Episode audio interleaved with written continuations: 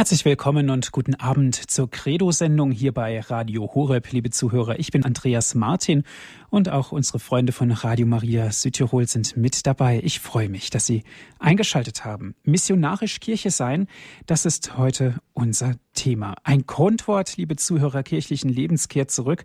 Mission. Lange Zeit verdrängt, vielleicht sogar verdächtigt, oftmals verschwiegen, gewinnt es neu an Bedeutung. In vielfachen Wortverknüpfungen zeigt es sich im pastoralen und theologischen Gespräch natürlich auch, zum Beispiel Mission und Evangelisierung, Neuevangelisierung, missionarische Pastoral, missionarische Verkündigung, das missionarische Zeugnis der Kirche und so könnten wir noch viel aufzählen. Liebe Zuhörer, an Aktualität fehlt es hier kaum. Und ich denke, bei missionarisch Kirche sein, da hat sich auch an Aktualität nichts eingebüßt. Christen entdecken immer wieder neu, wie grundlegend die Aktionen der Missionierung, wie grundlegend auch die Neuevangelisierung ist, gerade unter Papst Benedikt dem 16., der ja ein großer Macher der Neuevangelisierung, um es mal so auszudrücken, in der heutigen Zeit ist. Wir sprechen darüber mit Herrn Diakon Werner Kiesig. Er ist bereits emeritiert und ist uns aus Brandenburg zugeschaltet. Ich darf Sie ganz herzlich begrüßen, Herr Diakon. Herr Martin. Ich grüße Sie alle, die Sie gutwillig sind und in dieser Abendstunde bereit sind zum Zuhören. Schön, dass Sie sich die Zeit genommen haben, Herr Diakon. Missionarisch Kirche sein, da steckt eine ganze Menge drin in dieser Überschrift. Was verbinden Sie mit dieser Überschrift Missionarisch Kirche sein? Ja, wir haben uns das ist so in Vorbereitung auf diese Sendung immer wieder mir durch den Kopf gegangen. Was ist das eigentlich Mission? Geht das allein auf den Auftrag zurück, den der Herr den Aposteln gibt, geht hinaus in alle Welt? Daran hängen wir ja meistens die Mission auf. Aber reicht es nicht eigentlich viel weiter? Reicht es nicht in die ganze letzte Tiefe unseres Glaubens, in die Grundsubstanz, jedenfalls für mich, da steht, ihr seid das Salz der Erde. Das heißt, man muss etwas sein, wenn man andere gewinnen will. Ihr seid das Licht der Welt. Keiner lebt sich selber, keiner stirbt sich selber, sagt der Apostel. Wenn ihr, wer mich, wer euch hört, der hört mich, sagt der Herr. Wie mich der Vater gesandt hat, so sende ich euch. Es hängt, glaube ich, alles viel, viel tiefer in diesem richtigen Wissen, was unser Glaube eigentlich ist und beinhaltet. Und ich frage mich heute an vielen Stellen immer wieder, was glauben wir denn wirklich? Mhm. Oder haben wir uns etwas zurechtgemacht, etwas zurechtgebogen? Ein, ein äh, Priester, ich vermute mal, dass er schon längst tot ist, ein Louis Evely, der hat einmal gesagt, wir machen uns Gott dienstbar, aber wir sind nicht bereit, ihm zu dienen. Und das ist das, wir nehmen ihn als unser Werkzeug und nicht umgekehrt. Und ich glaube, das ist auch das Problem, das wir heute haben. Wir meinen, Gott ist zuständig für das, was uns zugemessen wird und was wir haben. Und, aber das ist es nicht, sondern wir sind ihm zugeordnet. Damit fängt alles an.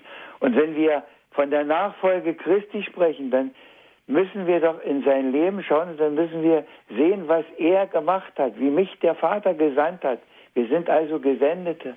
Wie er gepredigt hat, so müssen wir predigen. Wie er Zeugnis gegeben hat, müssen wir Zeugnis geben, bis in den Tod. Und zwar nicht, weil irgendeiner hinter uns steht, der sagt, das musst du machen, sondern weil es das Anliegen ist, die Verwirklichung Christi in unserem ganz persönlichen Leben. Mhm.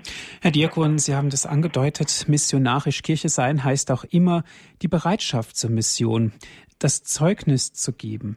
Das gilt natürlich für jeden, gerade der getauft und gefirmt ist, an allen Orten, bei Frauen und Männern, als, die als Christen leben. Aber wie sieht es denn da aus beim gemeinsamen Priestertum, wo halt auch viele Menschen dabei sind, die Gott fernstehen? Wie ist denn das zu sehen mit missionarisch Kirche sein? Missionarisch Kirche sein bedeutet doch erst einmal, dass ich selber weiß, was ich habe, was ich für ein Angebot machen kann.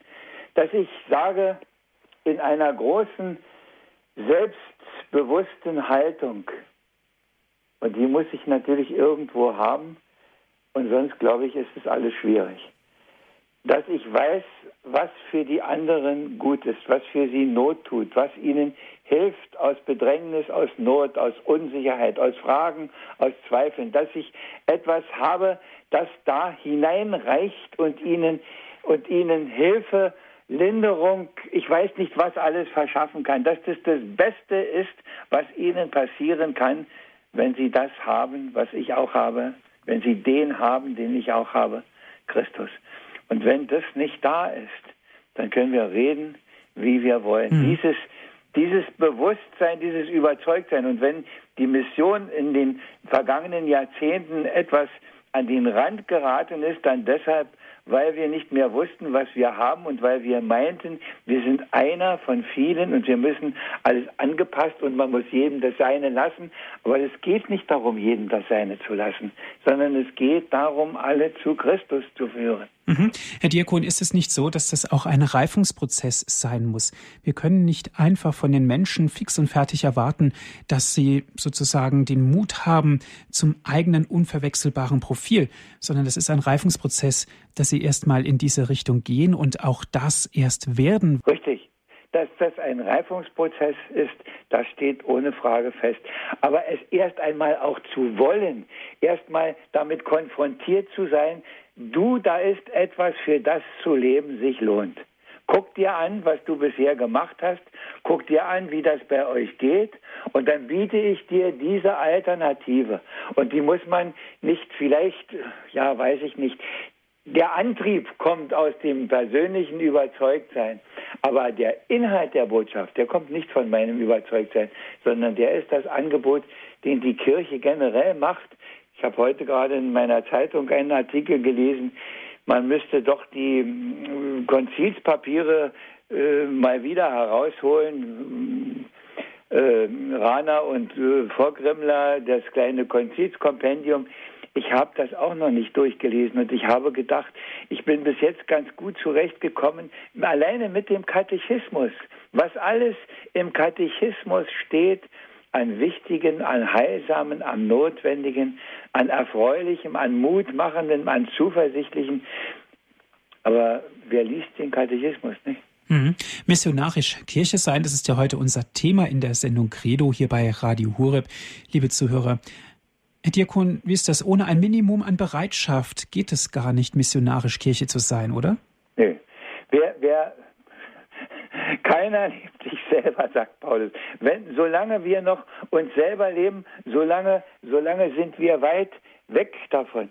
Ich habe, habe gerade äh, in, in dem zitierten äh, Buch Credo von dem Herrn Evely einen einen kleinen Abschnitt gefunden. Ich möchte Ihnen den einfach vorlesen, weil er mich zutiefst berührt und bewegt hat.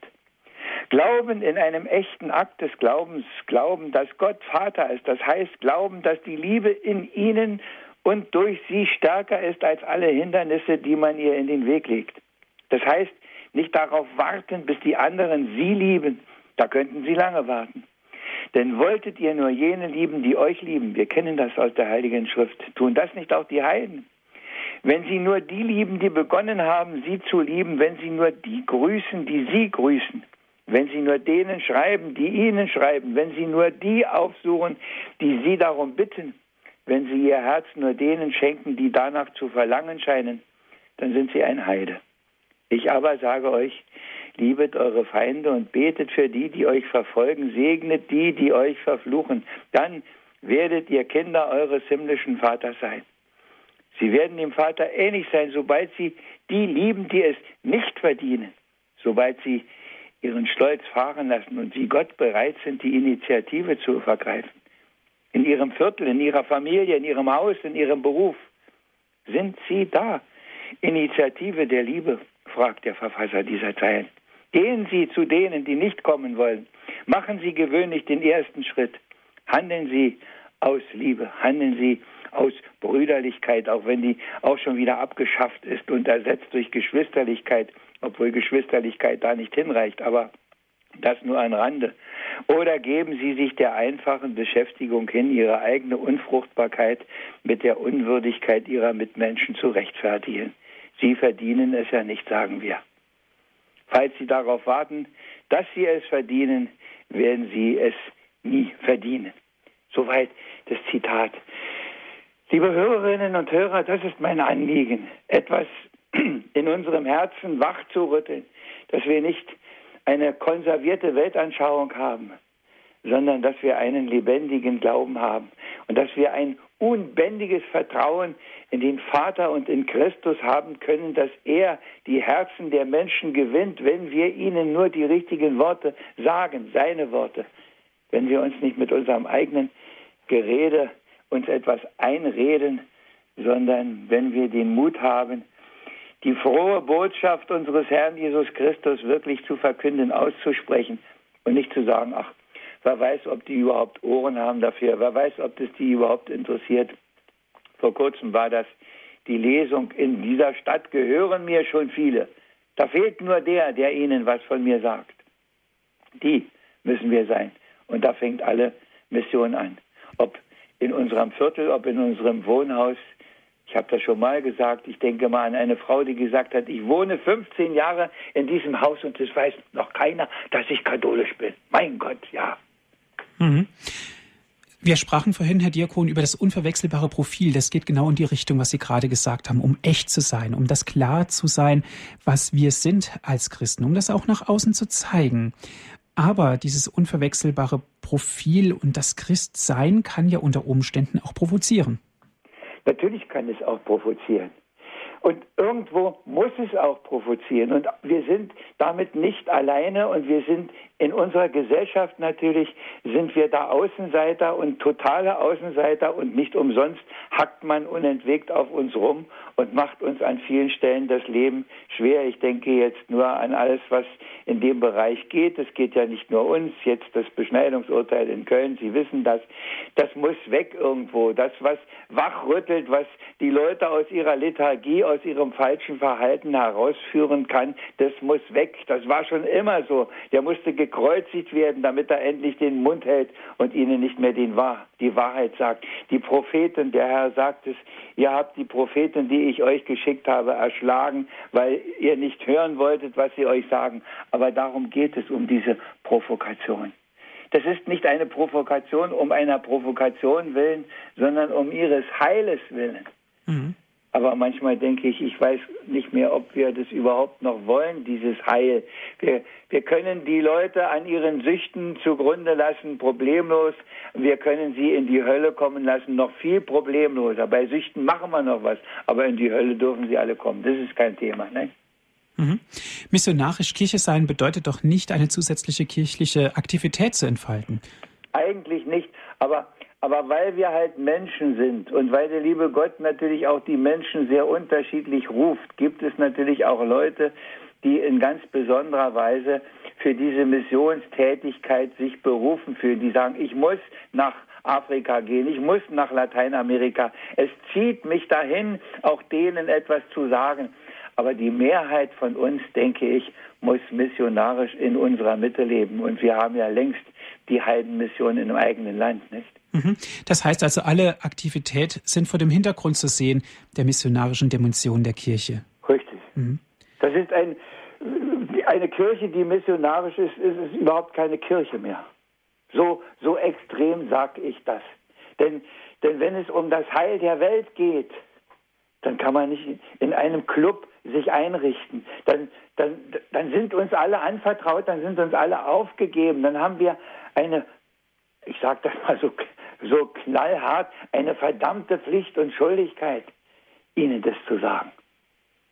Und wenn der Herr sogar vom Vater im Himmel gekommen ist auf diese Erde, diese unendliche Entfernung überwunden hat und diese Niedrigkeit für uns angenommen hat, dann können wir doch nicht kneifen, dann kann doch das, muss doch das was Ungeheures sein, wenn er das Ungeheure macht, dass wir es auch so gut wie es können jedenfalls versuchen. Missionarisch Kirche sein, liebe Zuhörer, das ist heute unser Thema in der Credo-Sendung. Wir sind verbunden mit Herrn Diakon Werner Kiesig. Wir reden über dieses Thema.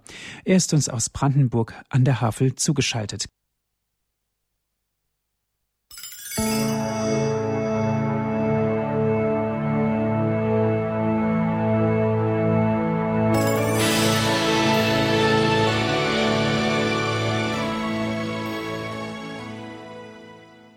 Herzlich willkommen in der Credo-Sendung bei Radio Horeb, liebe Zuhörer. Heute ist unser Thema missionarisch Kirche sein. Wir sind verbunden mit Herrn Diakon Werner Kiesig. Er ist uns aus Brandenburg an der Havel zugeschaltet. Herr Diakon, vor der Musikpause habe ich es schon angedeutet. Missionieren bedeutet nicht, vielen Menschen auf den Wecker zu gehen und sagen, sie müssen jetzt unbedingt katholisch werden. Was bedeutet denn Missionierung? Missionierung heißt erst einmal, dass Leben, das Verwirklichen im eigenen Leben, was uns geschenkt ist, das zu begreifen, was uns geschenkt ist. Damit fängt es an, dass da ein Vater ist, der alles geschaffen hat, wie wir im Credo beten, Himmel und Erde, die sichtbare und die unsichtbare Welt, der etwas Ungeheures ins Werk gesetzt hat und der in dieses Werk hinein Menschen gibt, Menschen gestellt hat, der fähig war, aus seinem Stammelternpaar äh, alle Völker dieser Erde entstehen zu lassen. Und der jeden einzelnen Menschen seit Generationen und seit Jahrtausenden, solange es Menschen gibt, liebt, bei dem keiner verloren geht, dies zu wissen und dann zu sagen, ich kenne diesen Gott. Ein kleines bisschen vielleicht, vielleicht noch nicht so viel, wie ich möchte. Darum muss man beten, dass es mehr wird. Aber das Großartige, das uns geschenkt ist, zu begreifen und dann zu sagen, die anderen sind es wert, dass sie es auch erfahren. Und, und wir wissen doch, wie viele auch unter Ungerechtigkeiten heute leiden, wie viele leiden, dass sie zu wenig geliebt sind. Was gibt es für Krankheiten, die aus diesem Liebesentzug alles erwachsen?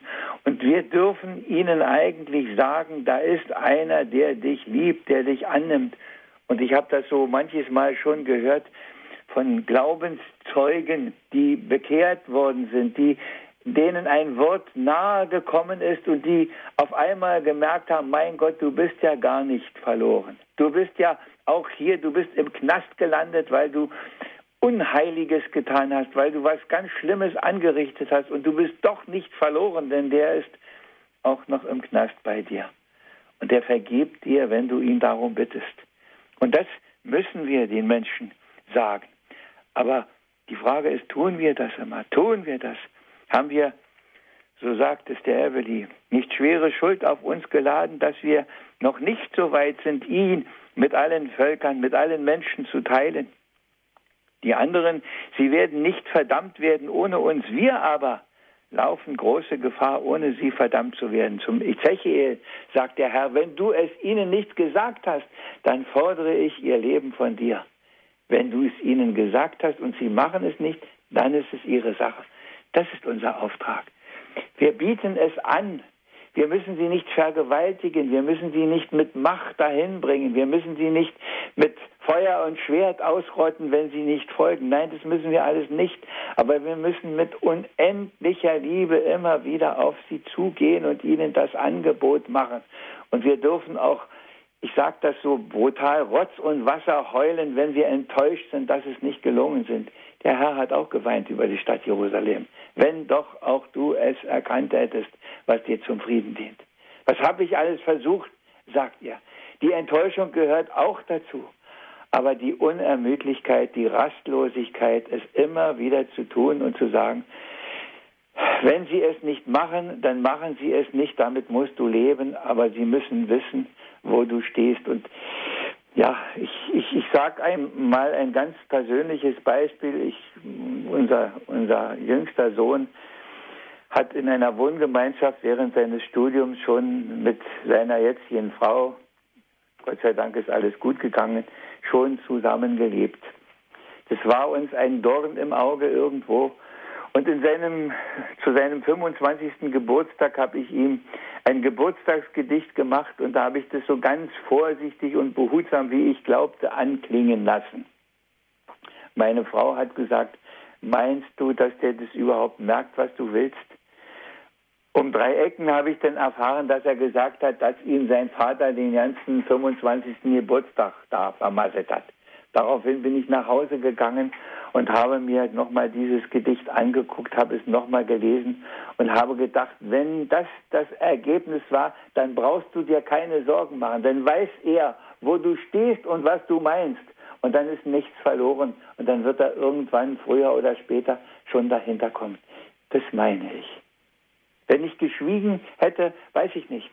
Wir dürfen nicht schweigen. Das, wir dürfen den Leuten nicht auf den Wecker gehen.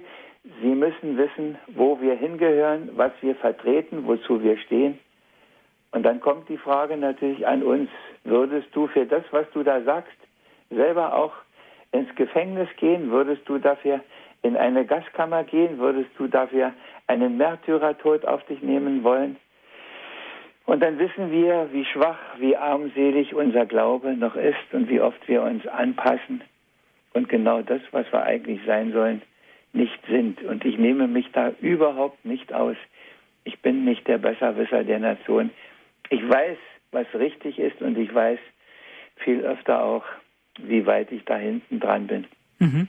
Gerade an solchen Dingen, was Sie gerade aufgezählt haben, Herr Diakon, möchte ich sagen, wird der Ernstfall unseres Glaubens überprüft. Richtig, richtig. Und die Leute gucken viel mehr darauf, was wir machen. Und Sie alle, die Sie jetzt zuhören, kennen die Redewendung, da rennen Sie am Sonntag in die Kirche und hinterher fallen Sie übereinander her, nicht? Ja, das ist die Spannung, in der wir stehen, weil wir halt auch Menschen sind. Und wir werden manches vermutlich auch unser ganzes Leben lang mit uns herumplagen müssen und herumtragen müssen, so wie Paulus sagt, ich habe einen Stachel in meinem Fleisch, war letzten Sonntag, Sie haben es vielleicht alle gehört. Es gibt Dinge, die wir an uns nicht ändern können, mit denen wir leben müssen, aber das andere bleibt auch, dass wenn wir uns in seine Hand geben, dann sind wir seine Werkzeuge. Und er macht mit uns das, was er machen will. Das ist das Entscheidende. Und so werden wir missionarisch. Und ich sage, das kann das für jede Radio Horeb Sendung so sagen, dass er da hinter mir steht und es gibt. Und ich sitze hinterher, wenn die Sendung zu Ende ist, manchmal und denke, mein Gott, was hast du heute wieder mit mir gemacht? Er macht es. Und je eher wir begreifen, dass er das macht und dass trotz unserer Schwachheit, trotz unserer Schuld, trotz, trotz, trotz, trotz, macht er es, wenn wir uns ihm hinhalten. Und das, das ist das Entscheidende. Nicht unsere Besserwisserei, nicht unsere Belehrung und das alles nicht, sondern ihm hinhalten und mach du. Und dann macht er. Der Herr hat Großes an mir getan, sagt Maria. Nicht? Mhm. Er hat getan, nicht wir. Er, er, immer er. Mhm. Immer, ja. Herr Diakon, aber das, was wir tun können, das ist über unseren Glauben reden, andere Menschen anzünden und begeistern. Das lieber Herr Martin, das kommt dann, wenn, wie sagt der Volksmund, wessen Herz voll ist, dessen Mund läuft über. Aber erst dann läuft es über, wenn wir selber wissen, was wir haben. Solange wir nur Beauftragte sind, auf die können wir nicht verzichten. Ich weiß das auch. Nicht alle sind die erfüllten und äh, wer weiß wie geistbewegten Leute, das weiß ich auch. Aber solange sie diese Wahrheit verkünden, die richtige Wahrheit, seine Wahrheit, die Wahrheiten des Katechismus, da sind sie aufgeschrieben, die Wahrheit des Evangeliums. Und auch wenn das manchmal so armselig ist, solange sie es nur mutig verkünden und sagen, solange kann Gott wirken. Das ist die einzige Bedingung. Er will, dass wir es sagen. Und der Herr sagt einmal, hört auf das, was die Pharisäer sagen, aber guckt nicht unbedingt, was sie machen.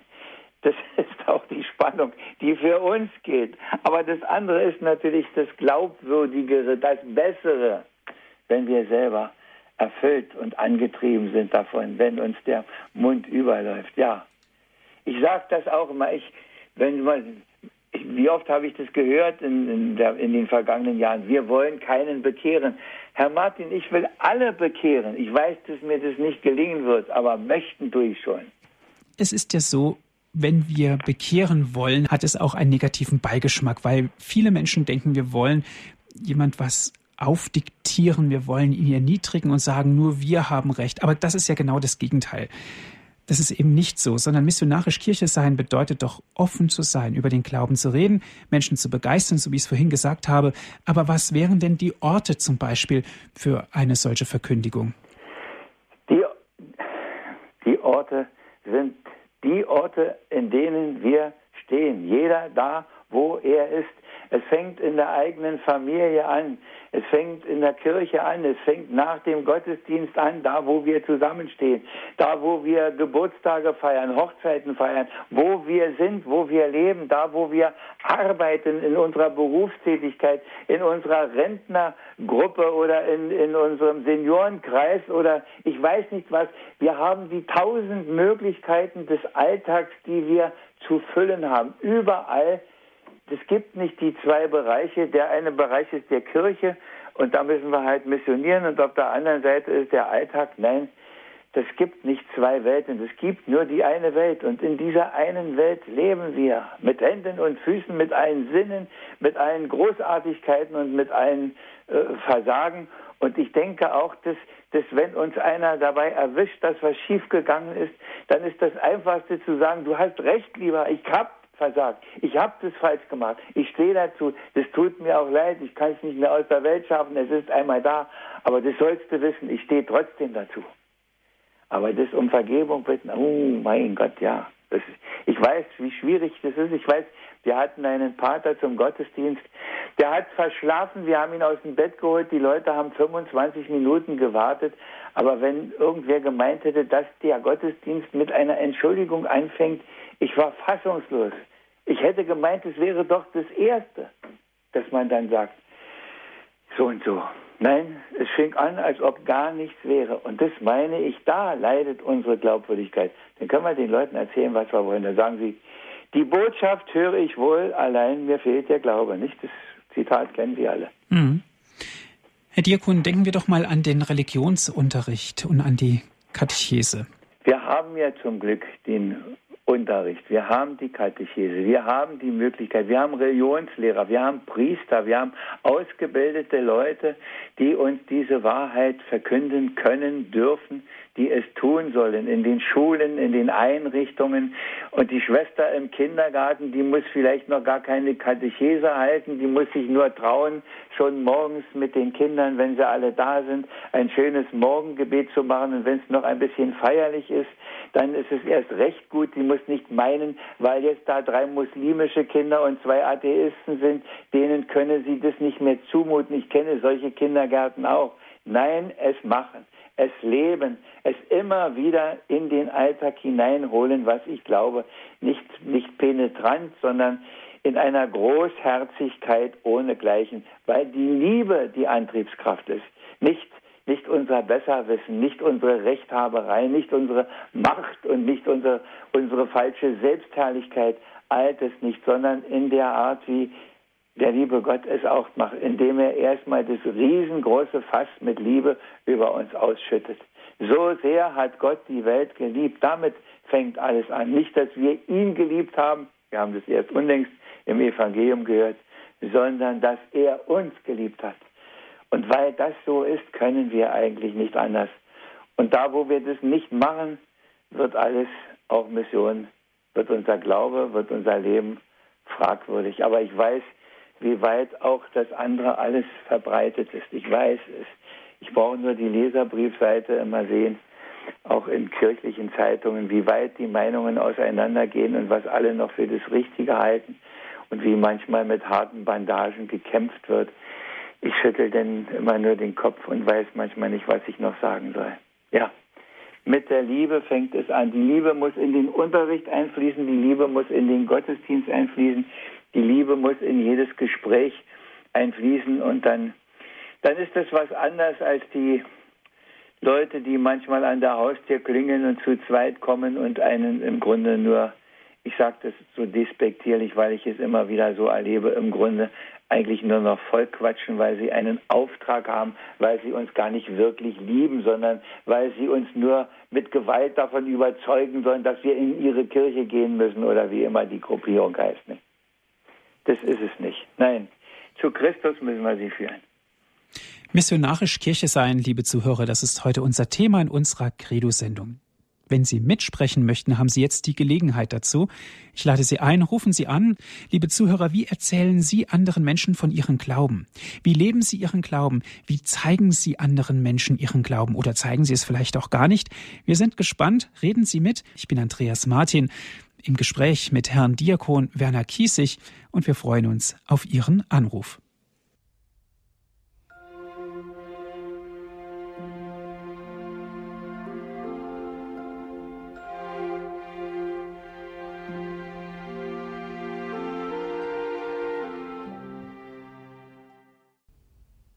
Missionarisch Kirche sein, liebe Zuhörer, das ist heute unser Thema in der Credo-Sendung. Ich bin Andreas Martin und wir sind im Gespräch mit Herrn Diakon Werner Kiesig. Liebe Zuhörer, gerne dürfen Sie mitreden. Wie entfachen Sie das Feuer Ihres Glaubens? Wie zeigen Sie Ihren Glauben anderen Menschen? Das ist Mission und dieser Frage gehen wir nach und wir freuen uns, wenn Sie mitsprechen wollen. Es geht los mit Frau Schieb. Guten Abend, Frau Schieb. Guten Abend, Herr Martin und guten Abend, Herr Diakon Kiesig. Guten Abend. Also ich bin 57 Jahre alt, gehöre der Schönstadtbewegung an und lebe ehelos. Also ich bin die größte Zeit natürlich meines Lebens im, im am Arbeitsplatz. Ich bin Verwaltungsangestellte im Schreibdienst. Jetzt ist es heute ja so, dass die Umgebung, die ist nicht mehr christlich und daheim wo habe ich eine Wohnung im Haus meiner Schwester. Also mein Neffe, die wolle von Gottesdienst nichts hören. Die sind all beide über 20. Mein Schwager ist evangelisch, aber der geht auch nicht in seine Kirche. Meine Schwester ab und zu. Und ich gehöre der Schönstadtbewegung an und gehe und mach halt äh, so und bin begeistert, nicht? Jetzt mache, jetzt habe ich versucht am Arbeitsplatz vielleicht schon mal was zu ändern und habe für lange Jahre habe ich mir ein kleines Kreuz habe ich gehabt, so ein Metallkreuz, das habe ich aufgehängt und ein, ein Bild vom Pater Kentenich und ein kleines, ganz kleines Bild von der Mutter Gottes äh, auf dem Schreibtisch und der barmherzige Jesus von Schwester Faustina neben dem Computer. Ja. Mein Vorgesetzter, der ist ja älter, ist evangelisch, das ist eigentlich der Einzige, der praktiziert, der hat gesagt, wenn du ein Kreuz aufhängst, ich hänge auch eins auf. In Bayern kommen die Kreuze raus und bei uns kommen sie in die Dienstzimmer rein. Ich weiß, das ist natürlich, ich weiß nicht, ob das gewollt ist. Das bleibt. Jetzt ist es natürlich so, man soll den Glauben weitergeben. Daheim, bei der eigenen Familie, da geht es gar nicht. Die wollen das gar nicht hören. Ich muss eigentlich ruhig sein. Alles, was mit Glaube, mit Gott, mit Kirche zu tun hat, muss ich ruhig sein, sonst äh, kriege ich, krieg ich äh, Krach äh, mit meinen Angehörigen, das geht nicht.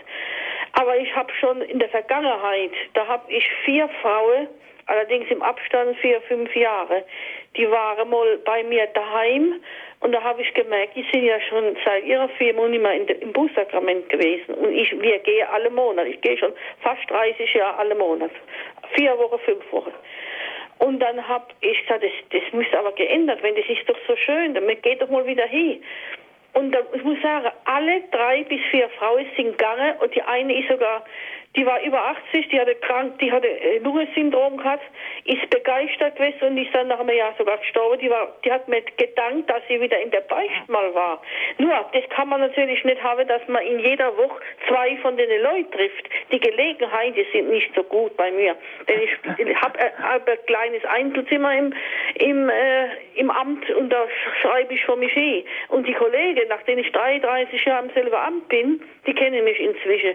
Da brauche ich habe als schon, wenn ich morgens komme, bin montags, dann habe ich was sonntags gepredigt worden Die wissen schon, einer hat gesagt, du könntest missionieren, aber ich will ja nicht mein Leben ändern. Dann habe ich gesagt, dann musst du halt so weitermachen. Wenn ich Gelegenheit habe und jemand ist empfänglich, dann, dann kann ich das machen. Und mhm. dann muss man immer darauf sein, dass man auf Augenhöhe dann mit dem auf Augenhöhe ist, dass man nicht überfordert mhm. und mit dem zufrieden ist, was sie dann machen. Ja, ob es sich die Gelegenheit dann ergibt, natürlich, das ist völlig klar, Frau Schieb. Herr Diakon, aber auf Augenhöhe begegnen, das hat Frau Schieb gerade gesagt, finde ich ganz hochinteressant, nämlich nicht Richtig, einen Eimer überzustülpen, sondern nämlich ganz klar den Glauben zu bekennen und auch freudig den Glauben an den Nächsten heranzutragen und selbst zu berichten. Ich glaube, das ist doch ganz wesentlich, Herr Diakon Kiesig. Den Erfolg hat der liebe Herr gar nicht erwähnt. Er hat nur gesagt, ihr müsst es sagen und ihr müsst es machen. Wie viel er dazu tut und wann er das seine dazu tut, das ist völlig seine Sache. Und es gibt Heilige, die waren in der Wüste und haben die Leute irgendwann bekehrt und die kleine heilige Theresa ist hinter ihren Klostermauern nicht herausgekommen und die ist die Patronin der Missionare. Also das ist nicht das. Da seien Sie guten Mutes, machen Sie es nur, sag ich jetzt aus meiner Sicht, einfach nur weiter und die Sie nicht erreichen können, trösten Sie sich damit. Äh, das war unlängst im Sonntagsevangelium und er konnte in seiner Heimatstadt nichts mehr tun, weil sie ihn nicht angenommen haben. Tun Sie es da, wo Sie es können und die anderen nehmen Sie alle mit in Gedanken in die Kirche und setzen Sie rechts und links in Gedanken, nehmen sich in die Bank und sagen, lieber Gott, guck dir die an. Ich würde die gerne auch dahin haben, aber die wollen nicht aber du weißt, was zu machen ist und mhm. aus und fertig. Damit muss man sich nicht verrückt machen und damit muss man sich nicht belasten. Man darf sie nur nicht aus dem Blick verlieren. Mhm. Das fürbittende Gebet, haben Sie jetzt gerade erwähnt, ist dann ganz wichtig. Ja. Dankeschön, Frau Schieb, für Ihren Anruf. Tschüss. Es geht weiter mit Frau Zenskowski. Sie ruft an aus der Nähe von Würzburg. Grüß Gott. Grüß Gott. Wie ja. berichten Sie denn von Ihrem Glauben? Wie leben Sie Ihren Glauben und geben die Freude an Ihrem Glauben anderen Menschen weiter? Den lebe ich eigentlich schon. Man sagt mir manchmal, und das ist eine gute Ding, du hast dich ja um 180 Grad gedreht. Und ich habe, wir haben hier einen Gebetskreis, der ist mit acht Leute, er stirbt ab. Es kommt keiner dazu, aber wir stehen dazu und wir leben das halt so. Mhm. Also drüber reden schon auch. Mhm. Äh, zum Beispiel jetzt Horeb habe ich die und die Sendung, da mache ich aufmerksam, ob sie gehört wird, das weiß ich nicht. Schön, ja. Aber ja. man kann mit gutem Beispiel vorangehen. Ja, mhm. einfach so. Mhm. Und dazu stehen. Dankeschön, Frau Zenskowski. Bitte sehr. Alles Gute. Schönen Abend. Tschüss. Ja, Wiederhören. Zeugnis geben, Herr Diakon. Da haben wir es wieder. Natürlich. Das, damit fängt alles an. Und dafür braucht man keine Programme machen und damit man, das kann man jeden Tag da, wo man geht und steht. Und für die anderen, die man nicht erreicht, kann man, wo man geht und steht, beten. Mhm. Und ich sage das so, weil ich das so mache, wenn ich mit dem Auto unterwegs bin oder wenn ich meine Fahrradrunde fahre, dann gucke ich mir die schöne Natur an. Das mache ich auch. Aber in der Regel bete ich auch dabei den Rosenkranz. Ob das immer mit den Zähnen stimmt, weiß ich nicht. Und ob das immer die Sätze sind, die vorgegeben sind, sondern manchmal sage ich auch einfach die Zusätze, die mir auf dem Herzen liegen. Jesus, der du alle kennst und der du alle liebst. Und dann geht's weiter und fertig. Und das ist auch eine Methode. Meine vielleicht. Vielleicht macht es ein anderer auch so. Da gibt es so viele Möglichkeiten, mhm. das immer mit einzubringen. Immer von sich wegdenken. Das ist das Entscheidende. Mhm. Weiter geht's mit einer nächsten Hörerin. Guten Abend. Ja, guten Abend. Ah, ich möchte auch Zeugnis geben.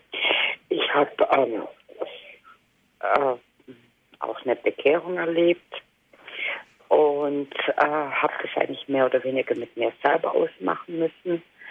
Aber der Herr und Gott führt und durch die Geschehnisse und die Erlebnisse äh, findet man auch andere Menschen, wo äh, sorgen, aber sie, sie merken es nicht, dass der Herr, unser Gott, uns so sehr liebt, dass wir immer andere Dinge suchen, die Liebe woanders suchen. Und da hat man Zugang. Äh, und man bekommt durch Reden oder freundlich äh, dann irgendwie einen Zugang. Man sagt ihm, da ist Gott. Und wenn man die Kommunion nimmt, dann trägt man, trägt man ja Gott in sich. Jesus Christus trägt man und das gebe ich weiter.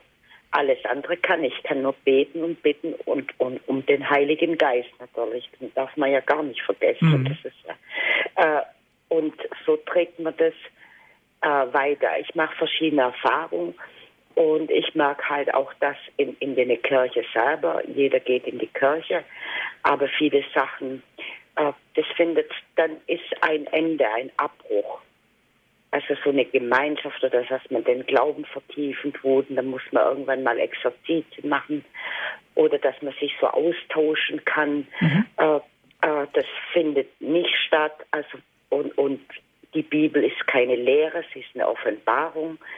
Und wenn man nichts versteht, dann kann man den Herrn oder den Herr Jesus, er versteht es ja, er hat ja Wort, es ist Wort Gottes, äh, äh er kann es uns ja lehren. Und so trage ich das weiter. So wie ich das, bei jedem ist das anders. Und so trage ich das weiter. Das andere kann ich ja nicht machen. Ich kann ja jemand nicht zwingen oder so. Und ich, äh, bei mir war es ja auch so. Äh, und anstatt äh, was weiß ich, in Länder zu reisen, wo andere Kulturen, wo andere Götter sind und sowas. Wir haben es vor der Tür, vor der Nase, den Liebsten, den Gutesten, der uns erlöst hat. Und das muss man einfach tragen. Und wenn man essen geht, dass man sich bekreuzigen tut oder auch sagt, ach, ich gehe halt in die Kirche, da bin ich aufgehoben oder oder da finde ich meine Ruhe, mhm. da brauche ich nicht irgendwo. Also es sind die ganz kleinen Dinge, die Sie erwähnen, die auch ja. von immenser Bedeutung sind und vor allen Dingen, was Sie auch gesagt haben, die Nachhaltigkeit, dass nicht alles auf einmal und damit hat sich's erledigt, sondern dass man den Glauben auch nachhaltig lebendig hält. Glauben und danken, alles andere kann ich ja nicht bewirken, mhm. aber der Herr ist ja der Allmächtige. Richtig. Glauben und Danken, das ist das, was Sie gesagt haben, finde ich toll, Herr Diakon. Glauben und Danken gehört doch in jeder Hinsicht zusammen. Der Herr Bodelschwing, ein guter evangelischer, sozial engagierter Christ, manche kennen ihn vom Namen nach, hat gesagt, solange wir in der Dankbarkeit leben, sind wir geistlich gesund. Mhm. Ein Wort, das ich mir behalten habe aus jugendlichen Zeiten. Gut, danke schön für Ihren Anruf. Alles Gute. Danke Ihnen und Gottes Segen. Danke. Ihnen auch. Ja. Auf Wiederhören. Es geht weiter mit Frau Loos. Sie ruft an aus Essen. Guten Abend, Frau Loos. Guten Abend. Ich will auch äh, was erzählen. Ich äh, ging gerade aus der Kirche und da steht ein äh, junger Mann so an, an der Laterne und ist so ganz bedrückt. Der war vielleicht so 17, äh, 18 äh, Jahre alt und mm, ich sag, kann ich für, für Sie was tun? Ich sehe, dass Sie irgendwie bedrückt sind. Und er sagt, ich habe Stress mit meiner Freundin. Ach, sag ich, da habe ich ein, äh, eine mh, mm, ganz große Hilfe und äh, guck in meine Tasche, da kann ich Ihnen ja was helfen. Und ich hatte äh, diese Bilder von äh, der Mutter Gottes alle Völker. Mhm aus Amsterdam und gib ihnen und sag, gucken Sie mal, lesen Sie mal das Gebet, was hier steht. Äh, und äh, denn äh, die Mutter Gottes hilft bestimmt, dass auch ihre Freundin wieder zu ihnen nett ist. Und äh, er stand dann da und lieste das Gebet laut vor und sagt Dankeschön. Das ist natürlich eindrucksvoll. Und da habe ich, ja, da habe ich mich gefreut. Ich sag, stecken Sie das mal in, in Ihre Tasche und tragen die, Sie das immer bei sich. Und wenn Sie Stress mit Ihrer Freundin haben, lesen Sie das Gebet sich vor. Toll. Und dann wird die Mutter Gottes helfen. Es, ich habe noch ein Beispiel. Ich fahre mit der Straßenbahn und da äh, steigt eine Frau äh, ein und die setzt sich mir gegenüber und weint. Und äh, sie sucht in ihre Tasche ein Taschentuch wahrscheinlich, aber ich habe äh, schnell meins gefunden, sie konnte da nichts finden und reiche ihr, ihr ein Päckchen so einmal Taschentücher und äh, sie sagt, oh, danke schön und nimmt ein Taschentuch raus und sagt, das reicht schon. Ich sag, ja, das vielleicht reicht es, vielleicht nicht. Es kommt darauf an, wie groß der Kummer ist. Und ja, sie wischt sich die Tränen ab und ich sage, und hier haben Sie noch was ganz Schönes zu lesen. Und ich hatte ein Büchlein von Gloria Polo in meine Tasche und nimm das raus und sag, lesen Sie mal das Buch. Das wird Sie auf andere Gedanken bringen und Sie werden äh, feststellen, dass es andere wichtige Sachen noch gibt wie Ihren Kummer, die Sie haben. Und sie hat sich bedankt. Ich habe sie noch im Arm genommen und sie gedrückt und äh, sie hat sich bedankt und dann bin ich ausgestiegen, weil ich schon aussteigen musste und sie ist dann weitergefahren. Mhm. Frau Loos, Sie leisten erste Hilfe, wenn der Glauben oder wenn der Mensch wirklich in seelische Not gerät. Das finde ich ganz toll. Ja, ja. Ich bin immer noch ganz begeistert von dem, was Sie machen, wenn Sie merken, dass Menschen sie brauchen, und zwar auch sie brauchen zum Wachwerden, zum Trösten, zum auf andere Gedanken zu kommen, Herr Diakon.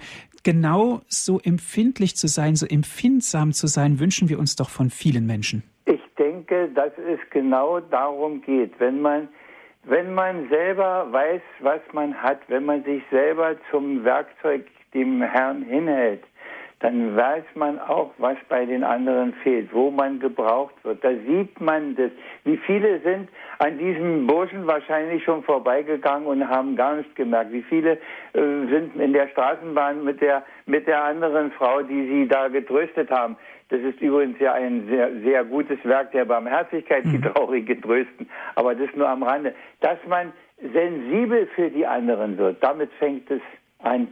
Und das kann man, glaube ich, nur, wenn man sich selber von der Liebe Christi getragen weiß und wenn man sich ihm überlässt, weil er das nämlich viel besser sieht als wir. Wir sind so oft blind und taub und nicht nur auf einem Ohr und auf einem Auge, mhm. sondern oft auf beiden. Und er, aber er kann es. Und, und dieses Vertrauen, dass Sie sagen, dem hilft das jetzt bestimmt. Und wenn ich dem die, die, die Gebete von der Gottesmutter da schenke, dann hilft es dem. Dieses Vertrauen, zu haben, dass das jetzt wirklich wirkt, dass der das nicht nimmt und zerreißt und in den nächsten Papierkorb schmeckt, sondern dieses Vertrauen, dass Gott am Werke ist durch sie, das ist im Grunde das Entscheidende. Mhm. Dazu gehört natürlich auch Mut. Ich könnte mir vorstellen, dass manch einer gesagt hätte, nee, ich mache das jetzt nicht. Richtig, weil man, weil man unsicher ist, ob das denn wirkt. Womöglich, ja. womöglich will der das gar nicht, womöglich guckt er mich schräg an, womöglich nicht, aber in dem Moment, wo man diese Zuversicht hat,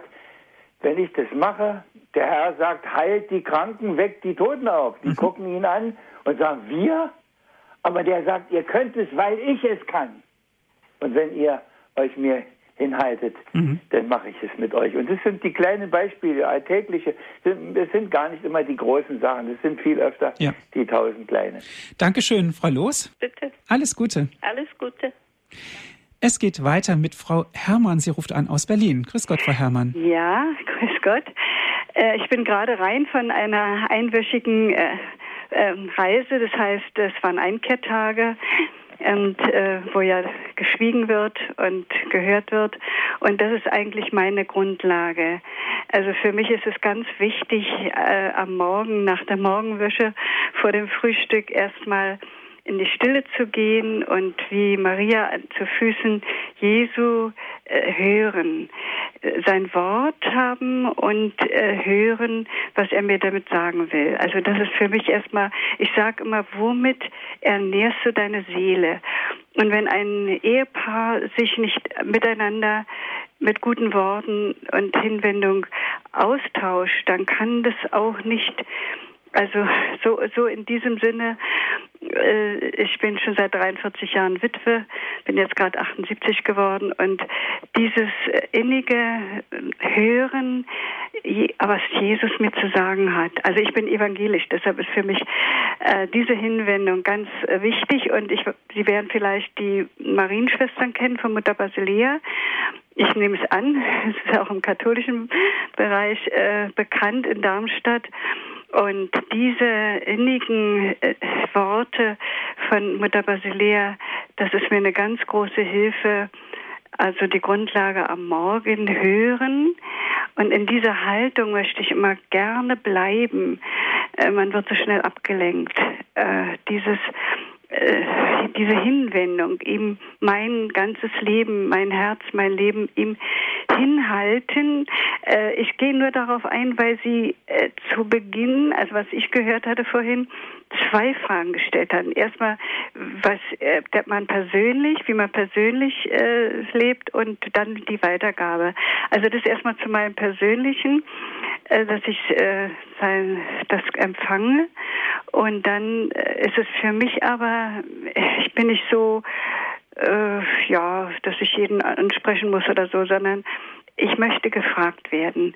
Also wenn man mich fragt, wieso, wie kann ich das so äh, durchstehen und woher nehme ich die Kraft? Mein Mann war gestorben, als ich 34 war und meine Töchter 12 und 14 und äh, ich bin aus Ostberlin Äh, das war alles nicht so einfach, aber äh, dieses, äh, ja, ich möchte so leben, dass man mich fragt, wie, wie kann man das so schaffen und wie, woher nehmen Sie oder nimmst du die Kraft? Also das, diese beiden Aspekte möchte ich jetzt noch mit eingebracht haben. Das steht auch in der Heiligen Schrift. Lebt so, dass man euch nach eurer Hoffnung fragt. Und ja. steht dann jedem, der fragt, Rede und Antwort. Und das andere, was Sie sagen, dass Sie morgens anfangen, das wussten doch unsere Vorfahren. Wir sind als Kinder schon damit groß geworden, dass uns gesagt wurde, mit Gott fang an, mit Gott hör auf. Das ist der beste Lebenslauf, das ist der beste Tageslauf. Das ist so. Und wer mit ihm anfängt, ich habe das in einer Sendung auch schon mal gesagt, der fängt anders an den Tag. Da, wo mhm. ein Kreuz davor steht, weil ein Gebet gesprochen ist und wenn es noch so kurz ist, ist ein anderer Tag, wo ein Plus davor ist, als wenn da nichts ist. Nicht? Mhm. Ja. Herzlichen Dank für Ihren Anruf und alles Gute nach Berlin. Ja, danke auch. Auf Wiederhören. Ja, Wiederhören. Dankeschön auch an Sie, Herr Diakon, dass Sie sich die Zeit genommen haben, heute über das Thema zu sprechen, missionarisch Kirche sein. Ich denke, es ist ein sehr vielfältiges Thema. Das lässt sich wahrscheinlich wochenlang darüber reden, wie wir unseren Glauben an andere Menschen weitergeben, wie wir freudig darüber berichten können und die positiven Seiten auch in den Vordergrund stellen können. Liebe Zuhörer, Dankeschön auch an Sie, dass Sie so zahlreich angerufen haben, dass Sie dabei waren hier bei Radio Horeb in der Credo-Sendung. Wenn Sie gerne diese Sendung noch einmal nachhören möchten, ich lade Sie ein, bestellen Sie sich einen CD-Mitschnitt, rufen Sie an unseren CD-Dienst unter folgender Nummer 08323 9675 120. Wenn Sie von außerhalb Deutschlands anrufen, 0049 8323 9675 120.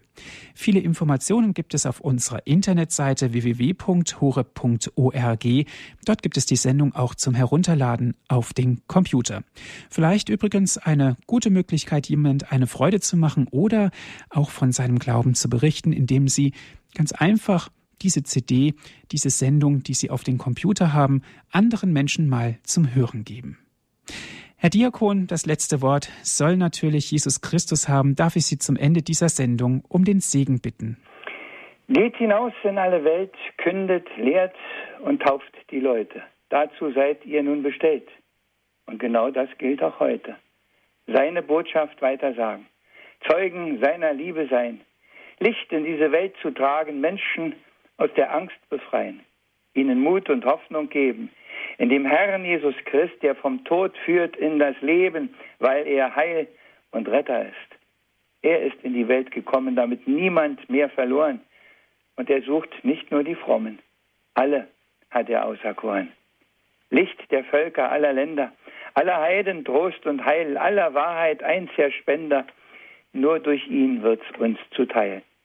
Wo nicht seine Liebe gründet, seine Weisheit nicht regiert, da auch heute die Welt erblindet, alles nur ins Chaos führt.